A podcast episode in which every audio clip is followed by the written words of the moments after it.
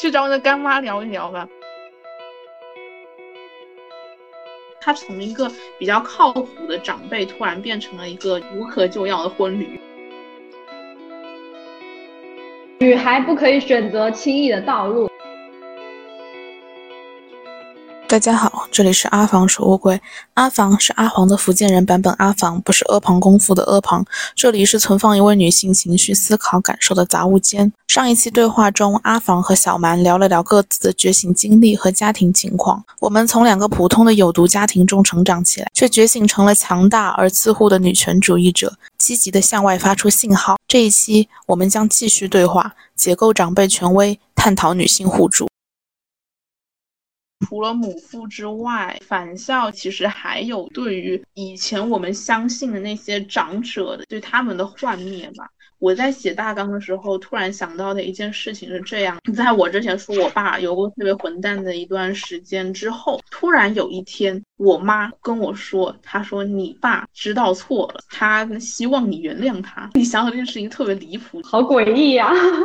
他这个。混蛋这件事情就不只是可能大家想的什么出轨啊之类，他那段时间真的把家里搞乱七八糟。那段时间在中考，家里吃饭的时候摔盘子啊，然后大半夜在那底下说啊离婚离婚，把那个我奶奶房子什么房产证啊拿去干嘛不知道干嘛那种特别乱七八糟的事情。你要想，如果是一个女性做出这样的举动，你敢想她会遭受怎么样的结果？一个男的，然后他他想要回归家庭了，而立刻就一堆女的围上去，哎呀欢迎他。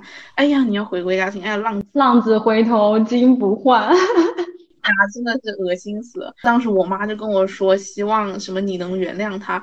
我去，他他连对不起他都不会亲口跟我讲。我当时一下子我情感上是不能接受的，我觉得凭什么啊？我还有一个非常那种圣母的想法是，我觉得我妈受到那些待遇是。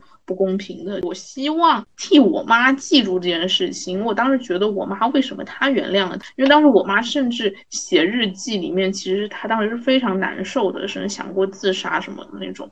你可以想象当时我爸给我们家庭带来的伤害是多么大的，但是我妈就选择原谅他。我当时想的是我要替我妈记住这些不好的事情，但是现在想想，可能其实是我自己觉得，虽然我说那段那段时间其实对我没有影响，但是可能他还是对我造成了一定影响，而且我选择不去原谅他。包括像现在，虽然说他现在变得正常了一点吧，但是我还是觉得我已经没有办法跟他正常的相处了。我包括像。在家里的时候，我会选择中午吃饭的时候，他叫我吃饭，我就不下去，我就故意等到他已经吃完饭的时候，我再下去。晚上我直接跟他说我不吃饭，就我不想跟他待在同一个地方。包括像他之前高考完之后一直说，哎呀，我想跟你什么要什么父女长谈。天哪，好窒息！无语。当时父女长谈的时候，还跟我讲什么他小时候的故事，谁要听啊？真的是。天呐，你这你这你还可以选择不听。他小时候，我我爸的小时候的故事，我已经从小听到大，我都甚至都能倒背如流了。因为他以前有一些见不得人的事情，你知道吧？他不能，他不能在那种明面上什么大家吃饭的时候讲。可是我感觉，就是真正对于家庭有伤害的事情，在我的家庭里，他们。就是有一群男人会会那种以此为荣的说出来，像出轨这种东西都已经是说什么是对那个叫什么，这是什么时代新议题了？你知道这些男人为了自己的私欲都能讲出这样的话，就是为了他们的合理性一切找补。我的天！但是这跟权力结构有太大的关系了，因为我母亲没有没有经济收入，所以他在家里就是一种施予者的这种角色，他完全没有说话的这种权利吧。他现在也是从最开始会有一些那种想要表达愤怒的那种感觉，到现在都是逐渐闭嘴，慢慢不说，要不转身走掉。最直接的方法可以解决掉眼前躲开眼前的这些心烦的事情，他除此之外没有任何其他的解决方法。是，好像有点远了。反正就是我爸那个混蛋的那段 那段时间之后，记得我好像跟我妈表达的是，我不是特别想原谅他。我妈就把我带去找我的干妈。我说你去跟你的干妈聊一聊。我为什么会想到这件事情？是因为最近我女权觉醒之后，我妈就觉得特别的疑惑。她说你要不要去找你的干妈聊一聊？我 call back。我说难道我现在女权觉醒的事情跟我爸那个时候是一样的吗？难道在他心里，在他心里是这么看待我这种觉醒？难道他不应该为我这种觉醒感到高兴吗？我就觉得非常的奇怪，因为我也有跟他讲过，我说女权觉醒，我说我不期待你能理解这件事情，但是你要看到我现在很多想做事情，我都可以去做了，嗯，我我可以去尝试各种各样的事情了。但是他想的是啊，怎么可以这样？你怎么可以不继续你以前想的那种美好的道路去当大学教授？你怎么想？要出国，怎么想要出去打工？去找你的干妈聊一聊吧。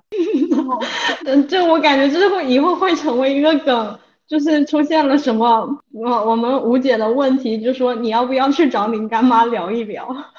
对，所以说我就觉得特别的好笑。我就想，我说当时我干妈跟我说了啥？想想就是那些，哎呀，你爸他也不容易，他的什么本性是不坏的，然后说什么他们以前认识什么。七七八八的话题吧，反正 反正最终唯一的一个要求就是你赶紧给我原谅你爸，说你你要原谅你爸。然后因为当时我才刚刚上高中嘛，当时我成绩呀比较好之类的，他说你爸可能以后会听你的。当时我就这么开始画大饼。对，还说什么你现在是维系你家里面的一个支柱，我不知道，因为他没有跟我讲过具体的原因。我在想，有可能是因为我当时考上了实验班，我爸突然觉得，嗯，有价值，后继有人了。没错，有培养的价值。其实我跟你说，在我中考之前，他一直是打压我的，他一直跟我说。你就你现在你就考二中吧，现在跟我弟也是一直这样子，反正他当时各种打压，结果打压打压，反而我考到了实验班。他突然间就觉得你可能行，包括他当时中，当时高考的时候，可能那段高准备高考的时候，我的成绩都还不错。像我的干妈说的，说什么我爸会在他的朋友面前炫耀我，因为我是他们那一堆人里面孩子考的最好的人，我就。他突然发现他的女儿还有培养价值了，所以他就突然开始回归家庭，想要他的女儿就乖乖的成为他的利用物，很好笑。成为他的吸血包就是这样。对，其实，在我以前，我对我的干妈是，因为她本来她也就跟我没有特别多的接触嘛，不是像你姑姑那种会管你特别多的。但是后来就让我突然间有一点感觉不对劲的事情，是我高考之后，当时我爸各种请这个人请那个人嘛，也有一次是请那个我的干妈他们。几家人，当时我的干妈就直接跟我说什么啊，你高考完啦，你要开始减肥了，各种炫耀她的儿媳妇生孩子身材保持的很好，说什么哎呀，女生还是要还是要这个什么注意一下你的身材怎么样的。当时我就觉得不对劲了，我当时想着虽然我要减肥，但是你不可以说什么我必须得减肥这种话。对，没错，完全没有边界意识。他只要是个长辈，他就能对一切你说这种可以打压你的话。当时我就觉得不太对劲了。反正他在我这边就幻灭了，就他从一个比较靠谱的长辈，突然变成了一个无可救药的婚驴，可以跟我说吗？其实他在家里是有掌控经济权利的，但是他所想的那些东西，还是说什么要让他的儿子什么生孩子啊，马上就是他的儿那个儿媳妇马上要生孩子了，哎呀，开心的那种。什么那种 笑开了花，说什么他的儿媳妇很听他的话，哎，反正我就尊重祝福，反正就他们关心的都不是具体的人，只是想要掌控下一辈的这种掌控感吧，就是对这些对完全小辈。哎呀，所以说那个时候就突然间觉得，你以前相信的、尊重的这些长辈，其实都是一样的。他们就算有再高的学历，有再好的经济条件，他们的本质还是为了维护他们已经进入这种男权结构，为了这种结构说话，继续去打压下一个女性的这种人。让我会觉得你能获取到的这种支持其实是非常少的，你只能从自己的身上去寻找吧。但是对我来说，也是一个对于这种长辈逐渐祛魅的这个过程。觉醒会对任何事情就开始祛魅，发现其实你真正相信的真的是只有你自己。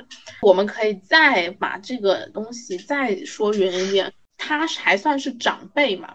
更让我感到震惊的事情是在前几天，有一个我的发小，好久没见了，他是别的地方读书了，现在考大学之后说，嗯，又可以再见见面了。跟他聊的时候，他就问我说：“你以后有什么计划？”那我当时想的是，因为他家里给他安排的道路是想让他去美国留学的。我当时一直是觉得说，哦，你家里都已经想让你出国了，可能你有这方面的想法，或者是怎么样。当时所以说，我就跟他讲了。他当时一听我的那些说法，就说你就是想润，是不是？我说那没错，我就是想润。大家都是润学人，对。但是我还挺惊讶的，我说，哎，你也知道润学，你也想润吗？结果他就突然间开始那种说教，你知道吗？他说。你为什么想润？我当时就很很很很惊讶，说这有什么理由吗？我在这里过得不爽，我想出去。那我也想想点什么理由。我说一个是言论自由，一个是这个女性地位。我说我女权主义觉醒了，说我想要出去过。因为我说我想去北欧，他说那你去北欧，那你那里的女性地位当然是比中国的女性要高的。但是他说什么在世界范围内，中国女性的地位已经很高了。我的天！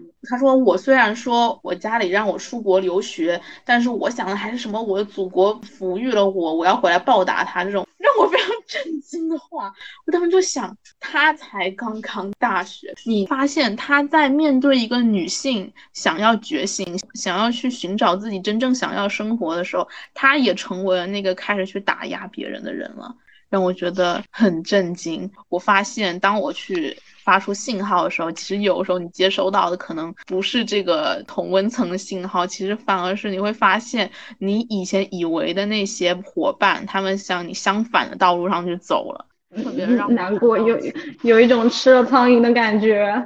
我当时就是怎么会这样？让他来听听我的故事。他现在可能觉得，哎，怎么可怎么会这样想？太偏激了吧！天呐，我当时就直接把这段对话就停止了。我就想，我说再讲下去，可能他也讲不出什么话来了。我就直接好像，我当时是把反正把话题转到了别人身上了，打个哈哈说别的。对，我我不想再跟他讲这方面的话题了，所以我就会就会想，在你觉醒之后，你就会发现，除了你的母父。再到你尊敬的长辈，再到你以为的朋友，他们都在自觉不自觉的为了这套体系说话，为了这套父权的制度说话，在你想要去追求你想要的生活的时候，去打压你，去否定你。让我觉得，以前我们可能会觉得我们想要的生活阻碍的可能是我们的能力不足。你现在去想想，其实可能他们没有做成这样的事情，可能是因为他们没，他们就完全没有别的选择，就对他们没有办法从身边的人获得到任何的肯定。如果没有觉醒，如果没有办法对他们的发言进行这种剖析，发掘到他们。嗯，并不是说真的要否定你，只是想要获得他们的权威的话，其实你很容易在这种探索道路上就直接被打压下去了，就直接进入了他们想要的那条道路了。是的，就已经不敢想了。他们从你开始表达出这样的想法的时候，就开始打压你，就像那一位。即将要出去美国的那个那位同学来说，他的想法可能都不是他自己还要想回到祖国，或或者说已经满足于国内的女性地位了。他的这一些的很大部分的想法，可能都是由于他的母父是这么跟他说的，所以他就是这么觉得的。他都没有去真正认真的思考过这样的问题。对，你说把这种其他人跟你讲的灌输的各种观点都当成是真理，其实你说，嗯，怎么讲？之前看的王小波的一句话，最近在我脑海里盘旋。无知也是一种恶。其实，尤其像我们这个时代，我们其实是有各种渠道可以去了解到很多真正的知识、真正的观点的。但是在这种时候，你选择不去听，选择沉浸在你自己的这种舒适圈的时候，其实也是在做出了你自己的选择，选择去相信那些更容易被接受的观点、更容易被接受的想法，就让真理没有可以流传的地方了。让你自己最后在不知不觉之中成为了他的这个守护者吧，不知不觉中成为帮凶，在掌握更大的权力之后，你就开始割下一辈的韭菜。然后不停的被洗脑和给别人洗脑。对，所以就形成了一套非常完美的体制啊，真的是 太恐怖了。我觉得返校的意义对于我来讲，可能就是它真的去解构了你身边的具体的权威。它不是去说什么政府啊，然后国家之类的这种特别大的东西，而这些大的东西可能你一时间你还接触不到，但是你在返校之后，你接触到了特别具体的事情，然后呢，你开始对特别具体的事情开始反抗了之后，你真的是可以获得你自己的这种自由和解放的。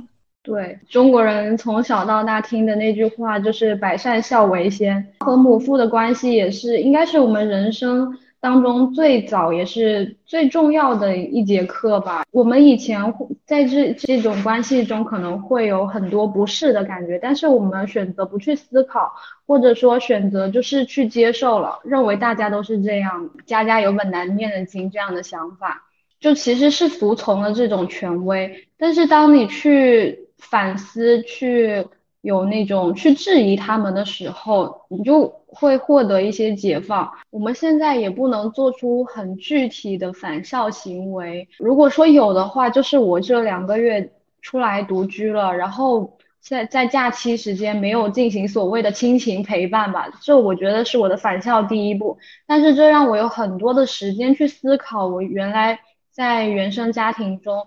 这些受到的伤害也好，得到的东西也好，都能进行一个总结和归纳。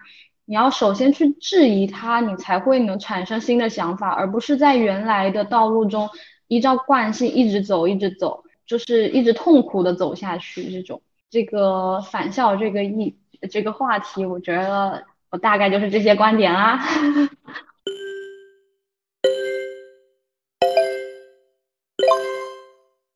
好，然后我还有一个想说的，也是我发现的，在我返校道路上的一个方法论，怎么都开始归纳方法论了。就 是我在上半年的时候，有一段时间对于我的母亲，有一段时间是特别依赖的。我发现我经常跟她打电话，特别想给她打电话。在返校那一期有讲到打电话的这个事情，但是我后来发现。其实我当时对我母亲的依赖，我特别想跟她打电话。其实是因为我的表达欲没有出口，我需要一个人听我讲话。而这个人是不是我的母亲，其实不重要。有一次对话特别不愉快之后，我终于开始思考，我说我到底还要不要继续跟他打电话？他没有办法给到我想要的反应，也经常没有办法持续的听我讲话。我当时也也在想，我说我那个打电话时候对他讲的话，我觉得真好，我想录下来发出来。嗯，我就真的这么做了，我就开始把对他的表达欲开始转化成了我自己的播客。我就想到了科学消解恋爱脑那期，说把你对一个人的需求。转化成你对具体的事情的需求，你去寻找这些具体事情的需求有什么可以的解决方案。那对于我来说，就是我需要有一个人听我讲话，那这个人就不一定是要是要我的母亲，我就可以把我自己的表达欲望放到播客里面来，于是我就可以很快的解除了对他的这个依赖了。所以说，当时在我开始录播客之后，我就懒得跟他打电话。因为我发现我自己讲播客讲的特别开心，在跟他打完电话之后，我反而并没有真的表达欲得到了抒发的这种快乐。就像那个返校那期也有讲过，说我们经常发现，我们跟母父通完话之后，其实你是不开心，但是你并不知道你为什么不开心，你的情绪反而还被吸收了。嗯，这就是我的一个方法论吧。如果嗯还在对家庭有一定的依赖的话。我觉得可以试试的。首先要在思想上面，像我们刚才讲了那么多，就开始对各种各样的权威开始进行解构。解构了之后呢，在具体的行为上去找找有什么是可以不要从家里面去要的东西。你的表达欲望的出口，各种各样的东西，你可以去找找别的方法。对的，然后你就可以开始走上创作道路，不管是播客也好，或者是你也可以是写文章。甚至拍视频都可以。只要你有想要表达的东西，不一定要有一个真实的对象。你在表达的时候，其实是自我在疏解的一个状态，不太需要被对方给局限住。没错，你会发现，其实你真正需要的不是你的母父。像我，我需要是一个播客，需要的是一支录音笔。没错，是这样的。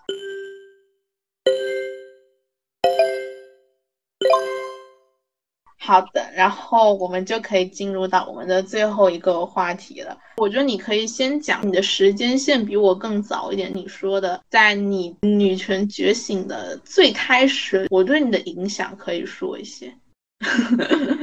好。之前也说过，从我最开始的女性主义的这个觉醒，也是从从阿房的友谊开始的。他就是老师口中的各种乖学生也好，他能给出很多跟我们同龄人不太一样的那种想法和思考。当时作为他的好朋友的我，对于他表达出来的这些想法呢，我就是听着。可能当时听不太懂，但是我不会产生更多的，比如说质疑也好，或者说赞同也好，都没有。我只是听到了他说这句话，他可能在我的脑海中有留下一些记忆，那应该可以算是我最开始的怎么说，通过播客接收到的观点一样。我从阿房这里接收到的这些观点，它尘封在我的脑海中。当我再次。通过播客听到了相关的知识之后，之前的记忆就会重新浮上来，我们就会就此这个这个话题就重新又会展开非常热烈的讨论。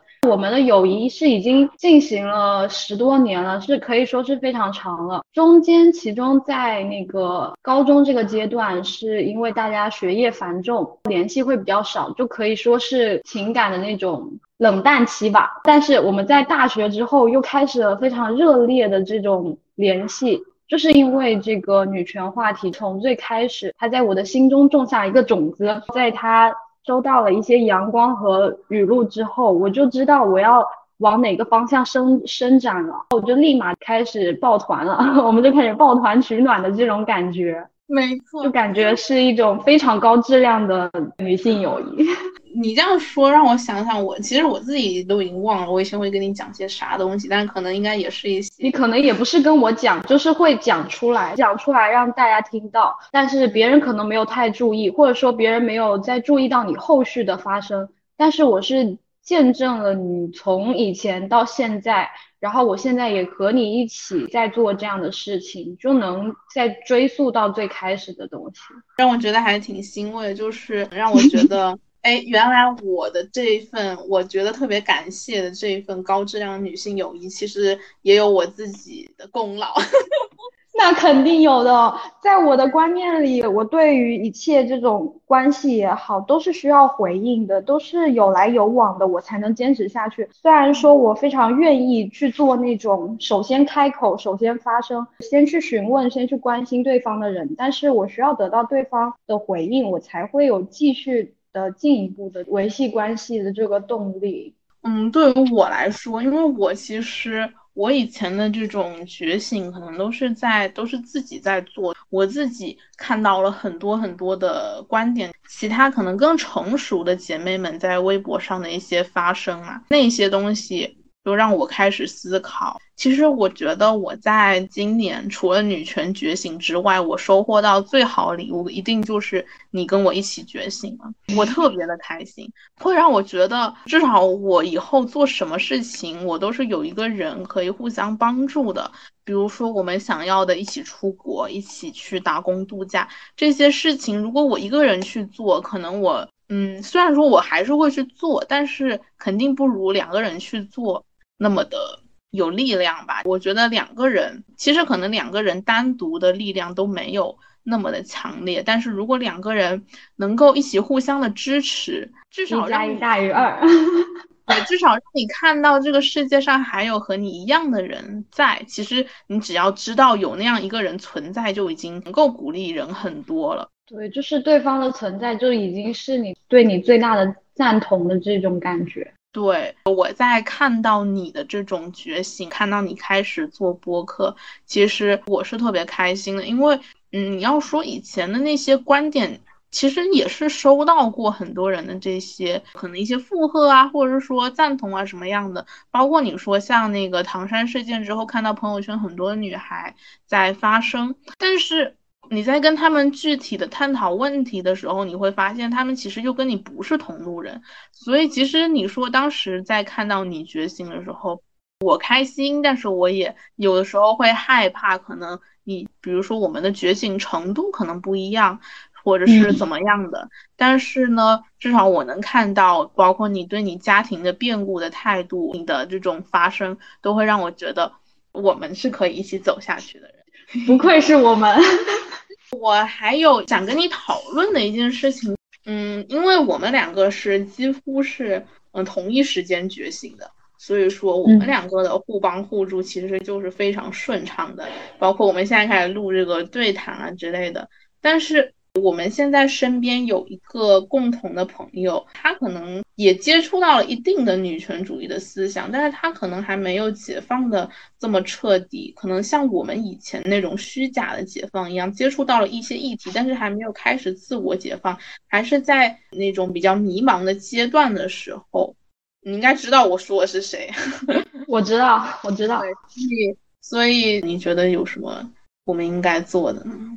我觉得我们对他的话，在关系上是不会有任何变化的，我们还是朋友，还是可以。正常的出去玩乐、吃饭、聊天这样的，但是如果你说要讨论具体事情的话，我们可以发声啊，表达我们自己的看法。他如果听到了之后，呃，会产生怎么样？是赞同或者是质疑的这种态度，是可能是不可控的，不能说因为他会产生不能接受的态度，我们就不去表达。我我我我是肯定会去说出自己现在的真实的想法。他能不能接受的话，就是再进一步层次的那个问题了，或者说他在质疑之后，我要不要去说服他？更不可控的这些这些问题，我都还没有具体的去讨论，因为我觉得我也相信他是可以最终会来到我们的这个阵营的，就只能说是时间的问题吧。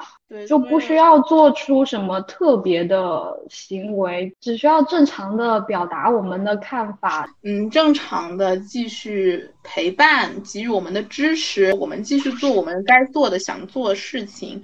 我相信，可能我们做的这些事情，就像我小时候对你做那样，也埋下了一个没错。等到他觉醒的时候，他自然的也会感受到我们。而且，我觉得在他觉醒的时候，他发现他的前进的道路上已经有两个人在那里。就开始在他们自己的道路上行走的时候，他有一个马上可以寻求到的帮助，可以寻求到依靠的时候，可能对他来讲也就是一个非常好的支持了。我在想，会不会有嗯其他的姐妹也会遇到这样的问题？比如说你的你已经觉醒了，但是你的朋友，你曾经的朋友可能还没有像你觉醒的这么彻底的时候。那你要做的可能还是要把你的精力放在自己身上，因为我们的我们现在要做事情真的还有非常非常多，我们并真的没有办法去再承担起另外一个人的决心，所以我们要做就是关注到自身，坚持自己的表达，让他看到就可以了。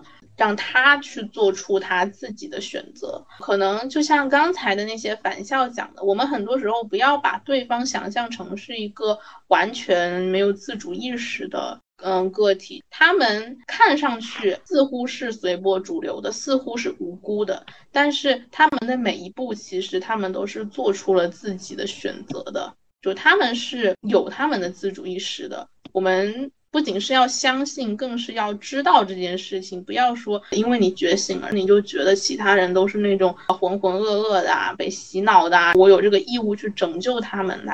你说他们没有接触到吗？像那些新闻，他们肯定都是看到的。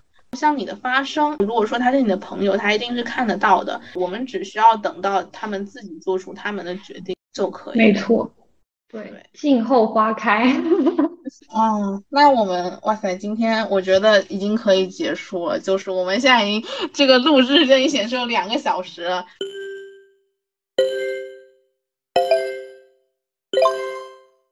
要不然我突然想到，我们自己回答一下自己的问题。可以啊，可以。我第一个问题是，觉醒后对待身边的人会有不一样的要求吗？我的回答是，也是和阿房一样的。我在心里面对别人肯定会有要求的，觉得他们应该要到怎么样的思想层层次，但是我不会去试图说服他们了，我只会表达自己的自己认为是正确的东西，然后看他们选择相不相信，接不接受。吧，那我来说我的第一个问题，觉醒前后最大的对比，其实刚才也讲到了，就是开始相信自己了，开始相信自己是无所不能的女性了。我感觉我们的回答都好相似呀。对呀，所以说就是觉，这就是正确答案。没错。我的第二个问题是。现阶段与母父的关系里，能想到的最大阻碍是什么？那肯定毫无疑问的就是经济关系嘛。我需要他们的经济支持，情感上的支持，我已经绝大部分的是不需要从他们那里获得了。我有我非常好的朋友，也可以自己由内而外的让自己可以更好的生活下去。好，那我的第二个问题就是。觉醒后有必要装乖吗？是我自己的生活中的一个困惑。我觉得这个问题是不是刚刚回答过了？那你的第三个问题是什么呢？我的第三个问题是满足于现在的人际关系吗？或者说有没有设想怎样与新朋友开启一段关系？答案是非常满意现在的人际关系。对，但是我也有对未来这种交朋友这种设想。我肯定是会先接收到对方能击中我心的这种信号，然后我就会观察这个人是不是可以跟我成为朋友。但是，一旦我确认了这个是对的人，我就会主动出击。我是属于在关系里面比较直球的人，我就会主动的去表达出我想跟他交朋友这种态度。哎，我现在还挺想谈恋爱，对不起。那那我也想要，我也想要谈恋爱，我想要有人包养我，就是想要一个富婆之类的，给花给我花钱。虽然我们以前说了这么多冠冕堂皇的话，但是 是，但是但是，嗯，我们还是还是女孩不可以选择轻易的道路，要像秦老师说的，要选择 hard 模式。Yes，我的第三个问题，目前最远大的目标是什么？因为我一直以来都是会对自己的未来想特别多多的那种人。嗯，可能我具体的计划不会在播客里面讲，但是已经想要润了。那我一直以来我都是特别喜欢北欧的，不管是以前觉醒之前还是在觉醒之后。我的终极目标就是能够在北欧定居，因为我们接触到的除了女权思想之外，还有那个 FIRE 嘛，就早日退休的这种观点，也是我自己特别向往的一个生活方式。我希望我能够在北欧拥有稳定的生活、稳定的关系，然后能够真的尽早的开始 FIRE 的生活。然后能够用各种各样的税后的收入支撑我的生活，一种低欲望的生活。因为其实我我有接触到的一个信息，就是说你可能想要赚大钱，你去北欧可能是做不到的。但是其实也没有必要要真的要赚大钱啊，或者是怎么样的。如果只是把钱花在自己身上，我们其实真的不需要那么多钱。你说我们想润，其实我们真正想要的就是一个能够让人自由生长的环境，它可以容许你各种各样的可能性，也可以容许你不需要这么的努力，不需要这么的拼命才能获得一个基本的温饱的生活。那种工作的文化就是鼓励你去享受自己的生活。我希望我可以早日的过上。真正的享受自己，享受各种不一样的事情，嗯，不需要考虑后果，可以去做自己在小时候最想做那些极限运动，蹦极、跳伞。然后呢，成为一个强壮的、勇猛的女性，还有想要做的，可能就是希望坚持自己的这种表达吧。其实大家也能看出来，我从小到大都是一个表达欲非常旺盛的人，从小都是在叭叭叭叭叭叭叭的人。所以说，还是希望自己能够坚持表达下去吧。像秦老师一样，需要一百个海马星球才能让事情有一些真正的转变吧。那就让我去做那一百个海马星球里面的其中一个吧。好的，支持，赞同，那跟随。对，让那个漂流小岛也要成为海一百个海马星球里的一个。那我们今天的对谈节目就到这里结束了，大家再见，拜拜，拜拜，拜拜，那个什么小拜。这里是阿房储物柜，存放一位女性情绪、思考、感受的杂物间。欢迎在网易云音乐、喜马拉雅、小宇宙、蜻蜓 FM、Spotify、Apple Podcast 等平台收听本节目，留言与我交流。您的聆听让我的表达更有意义。让我们下一期再见。